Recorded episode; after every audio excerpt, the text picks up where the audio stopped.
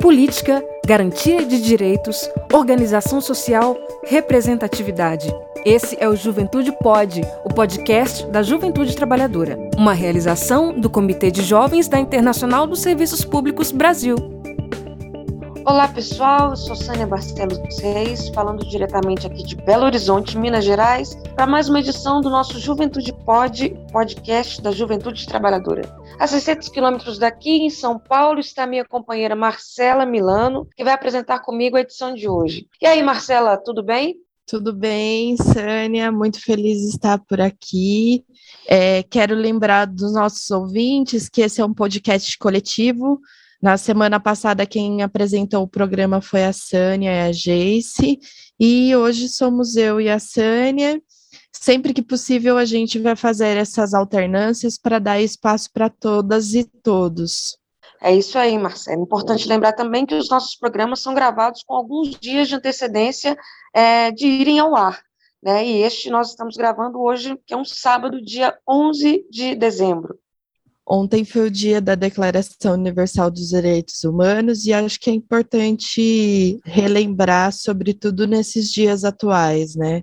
Sim, Marcela, verdade. E nós vamos falar também nesse podcast da posse do ministro terrivelmente evangélico do STF e da mais nova paulada que o governo quer dar nos trabalhadores. Olha só, Marcelo, os caras estão querendo fazer outra reforma trabalhista. E dessa vez eles falam em acabar com as folgas aos domingos e proibir, veja só, proibir o vínculo empregatício entre empresas de, de aplicativos e os prestadores de serviço. Né? Isso vem na contramão do que acontece no mundo, porque em alguns países esses trabalhadores de iFood, de Uber e etc., é, aplicativos como este, é, estão tendo seus vínculos empregatícios reconhecidos. E aqui no Brasil, o governo quer proibir a, a vinculação desses trabalhadores a essas empresas. É, ou seja, os moleques e as minas que trabalham nessas empresas, que lutam para ter um mínimo de direitos, vão ficar ainda mais desprotegidos. É, exatamente. E para encerrar, né, o melhor para começar a nossa programação de hoje, a gente tem uma entrevista show de bola com a minha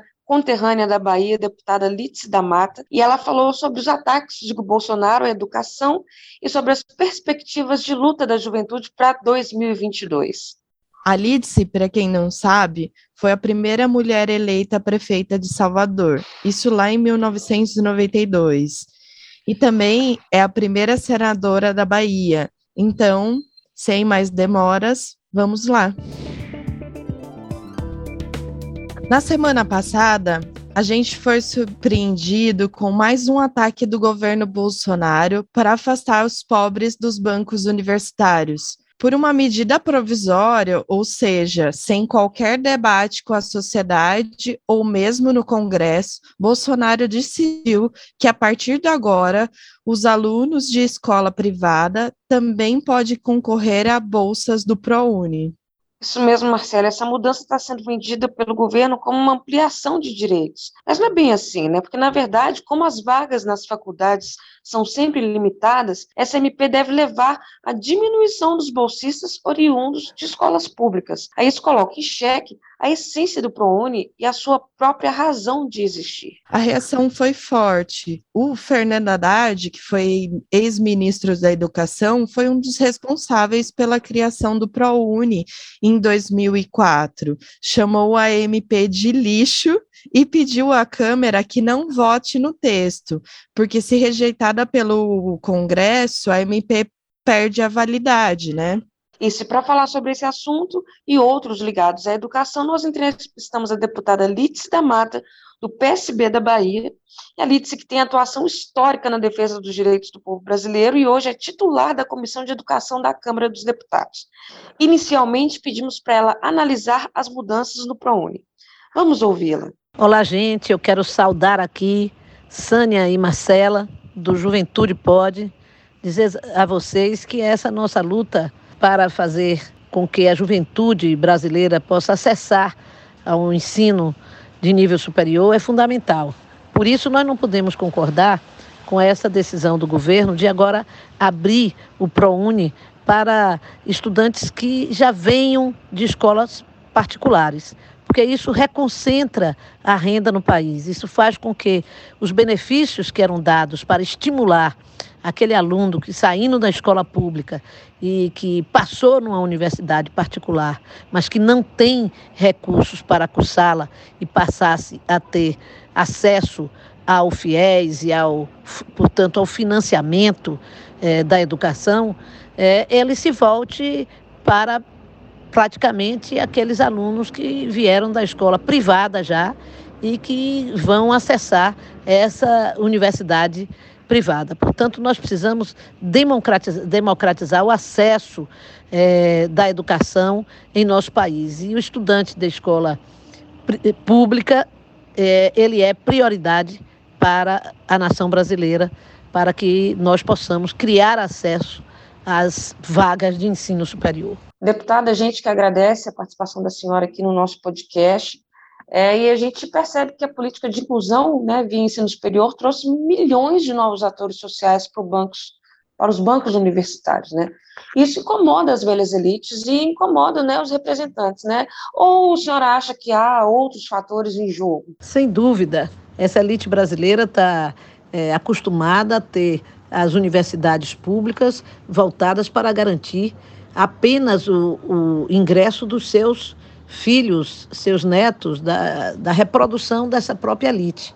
Na hora que é, a universidade se abre para incorporar aqueles que pagam esta universidade, que são os trabalhadores com seus impostos, com sua produção em nosso país, eles ficam assustados com a possibilidade dos seus filhos dividirem os, os é, bancos das universidades com pessoas mais pobres e que, na verdade, se apresentam com igual capacidade de disputar o mercado de trabalho, se fazer doutor, se fazer profissional de respeito. Então, é, infelizmente, a elite brasileira é muito atrasada e não consegue compreender que quanto mais jovem nós tivermos na universidade, maior capacidade de mão de obra nós temos a ofertar em nosso país e, portanto, garantir mais desenvolvimento.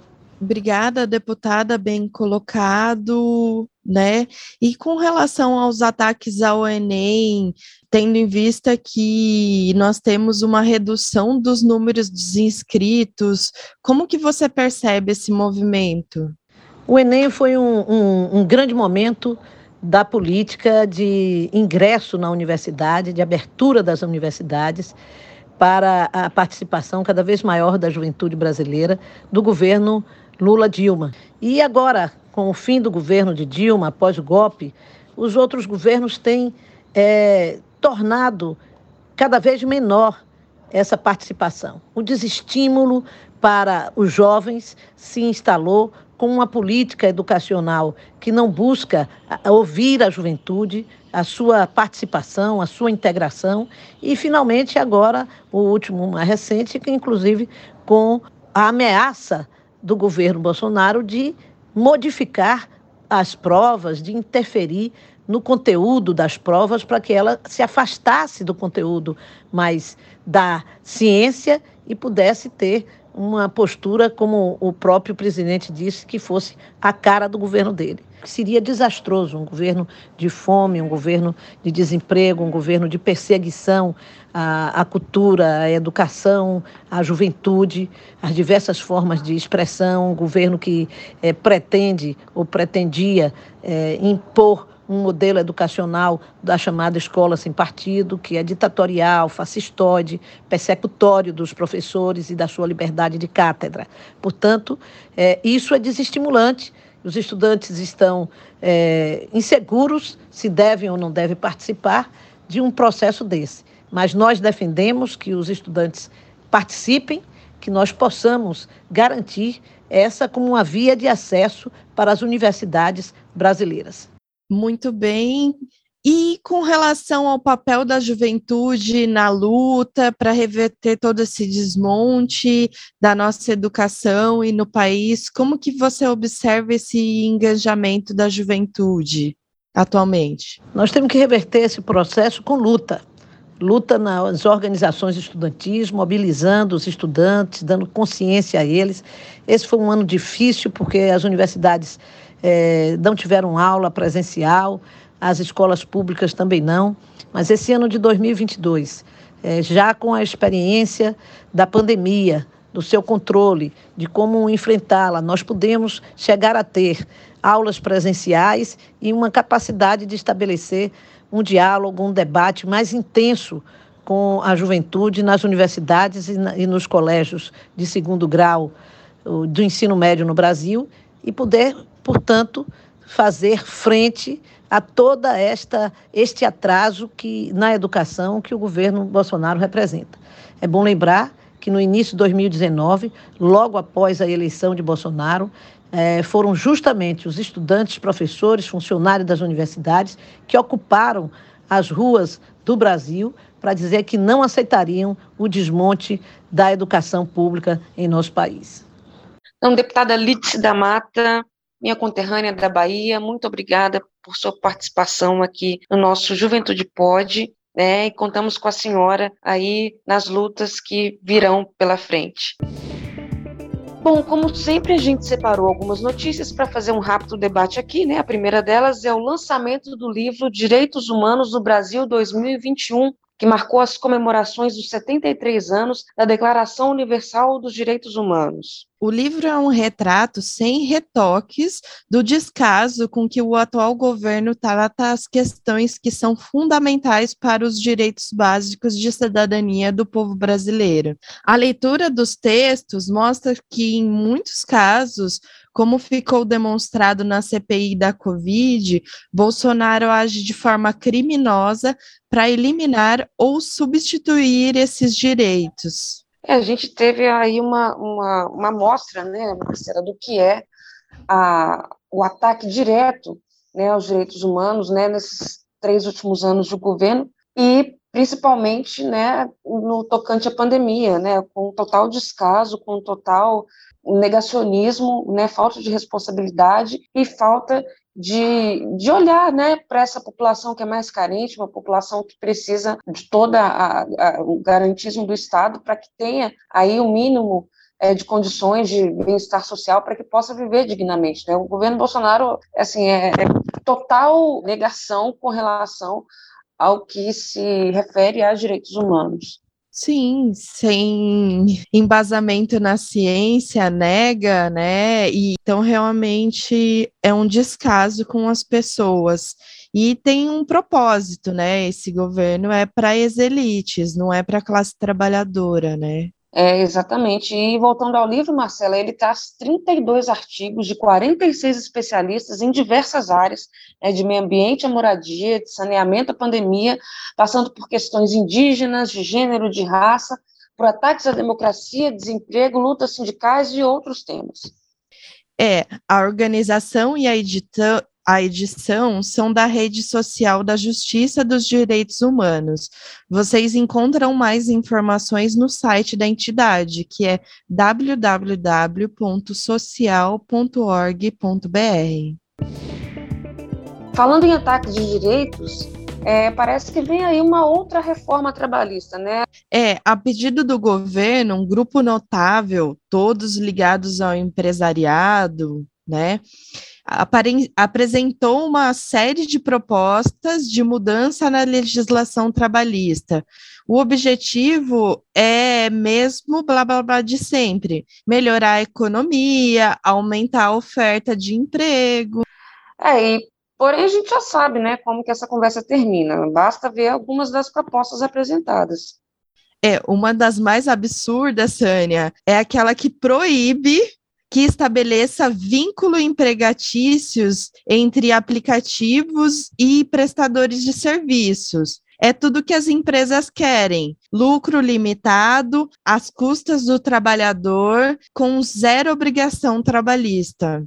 É, Marcela, como eu disse né, no início do nosso podcast, né, isso vai na contramão do que vem acontecendo em outros países, né, que esse vínculo empregatício entre trabalhadores e trabalhadoras de aplicativos vem sendo reconhecido. Né, e essa uberização do trabalho, ela precariza cada vez mais né, as condições de trabalho do trabalhador e da trabalhadora brasileiros. Né, a gente já sabe que nós estamos vivendo aí um caos com relação à questão é, do emprego, né? Ah, nós estamos aí com índices, né, os maiores índices de desemprego no nosso país, emprego cada vez mais precarizado, as pessoas se submetendo a cada vez condições mais precárias de trabalho, né?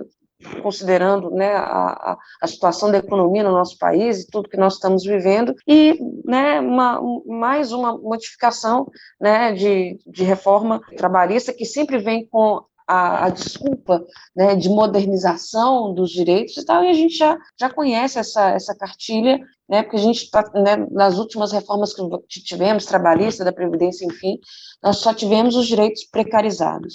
E o documento apresentado ao governo prevê 330 alterações legais, todas em benefícios do empresariado, que resta para a classe trabalhadora a esfola, né? Além de negar qualquer direito trabalhista de aplicativo, o grupo montado por Bolsonaro, que libera os trabalhos de domingo, institui jornadas sem limites no teletrabalho, além de criar obstáculos de fiscalização e atuação da Justiça do Trabalho. É, de fato, a proposta converte o trabalhador praticamente num escravo, né? Segundo bem definiu a nota divulgada pela Central Única dos Trabalhadores, né, a CUT. Pois é. E o pior é que boa parte dessas propostas contam com medidas provisórias enviadas ao Congresso. Já foram derrotadas pelos parlamentares, ou seja, está sinalizando que o governo não desistiu de implementá-las, que as centrais devem ter mais um ano de grandes batalhas pela frente. E para encerrar esse bate-papo sobre os temas da conjuntura, a gente não poderia deixar de falar da chegada ao Supremo Tribunal Federal de André Mendonça, um ministro terrivelmente evangélico, né, prometido por Bolsonaro desde o começo de seu governo. Ele deve tomar posse ainda nessa semana no lugar do ministro Marco Aurélio Mello. Como era de se esperar, os setores mais conservadores e atrasados da sociedade brasileira, com forte presença no Congresso e no governo federal, comemoram a chegada de um dos seus representantes também à Suprema Corte. Marcela, não sei se você acompanhou, eu acompanhei ao vivo né, a, a, a votação e depois o pronunciamento de André Mendonça, e assim, tristemente, ele, ele, né, ele inicia sua fala dizendo que é uma uma vitória para os evangélicos do país. E não se trata disso. Né? A gente sabe que nós vivemos num país laico e essas questões é, é, religiosas e, enfim, de cunho pessoal, embora a gente saiba que é, né, a idiosincrasia do, do, do sujeito que está ali julgando, que está é, é, avaliando as questões, ela não é, é descartada, mas a gente sabe que questões como essa têm que ficar de fora, principalmente do Supremo Tribunal Federal, que é a nossa corte maior, né? E, e assim, é, é, completamente retrógrado, é um retrocesso muito grande, né? Ter alguém que considere isso de uma forma tão veemente, né? E, e, tão latente. Mas como o Bolsonaro tinha prometido, né? Um terrivelmente evangélico que vai levar esses valores é, para dentro né, de, um, de um Supremo, de uma Suprema Corte que é laica, que né, que tem uma constituição que é laica, de um país que é laico. É lamentável. É, mas apesar de toda a festa que foi nomeado seus apoiadores que eles fizeram, é bom lembrar que o STF tem uma consolidada maioria de ministros com viés progressistas. E não vai ser muito fácil para o Mendonça emplacar suas pautas medievais, né? É, e além disso, Marcela, ele não tem unanimidade entre os evangélicos, não é, nas vésperas da votação no Senado, uma frente com nada mais, nada menos que 36 entidades evangélicas e outras organizações divulgaram né, um manifesto se opondo à aprovação de seu nome. Exato, Sânia. E veja só, no documento as entidades lembram que, entre outros absurdos, Mendonça foi um dos que defendeu a realização de cultos religiosos presenciais no auge da pandemia, só podia ser mesmo amigo desse genocida. Bom, e para fechar o nosso podcast, né, quero lembrar os nossos ouvintes e as nossas ouvintes que na próxima quinta-feira dia 16 de dezembro, nós teremos o nosso Festival da Juventude, que vai estar sendo transmitido pelas redes sociais da ISP Interamérica, né, a partir das 16 horas. Né? Nós teremos atrações culturais, debates políticos, sindicais, da juventude trabalhadora, e a gente espera todo mundo lá.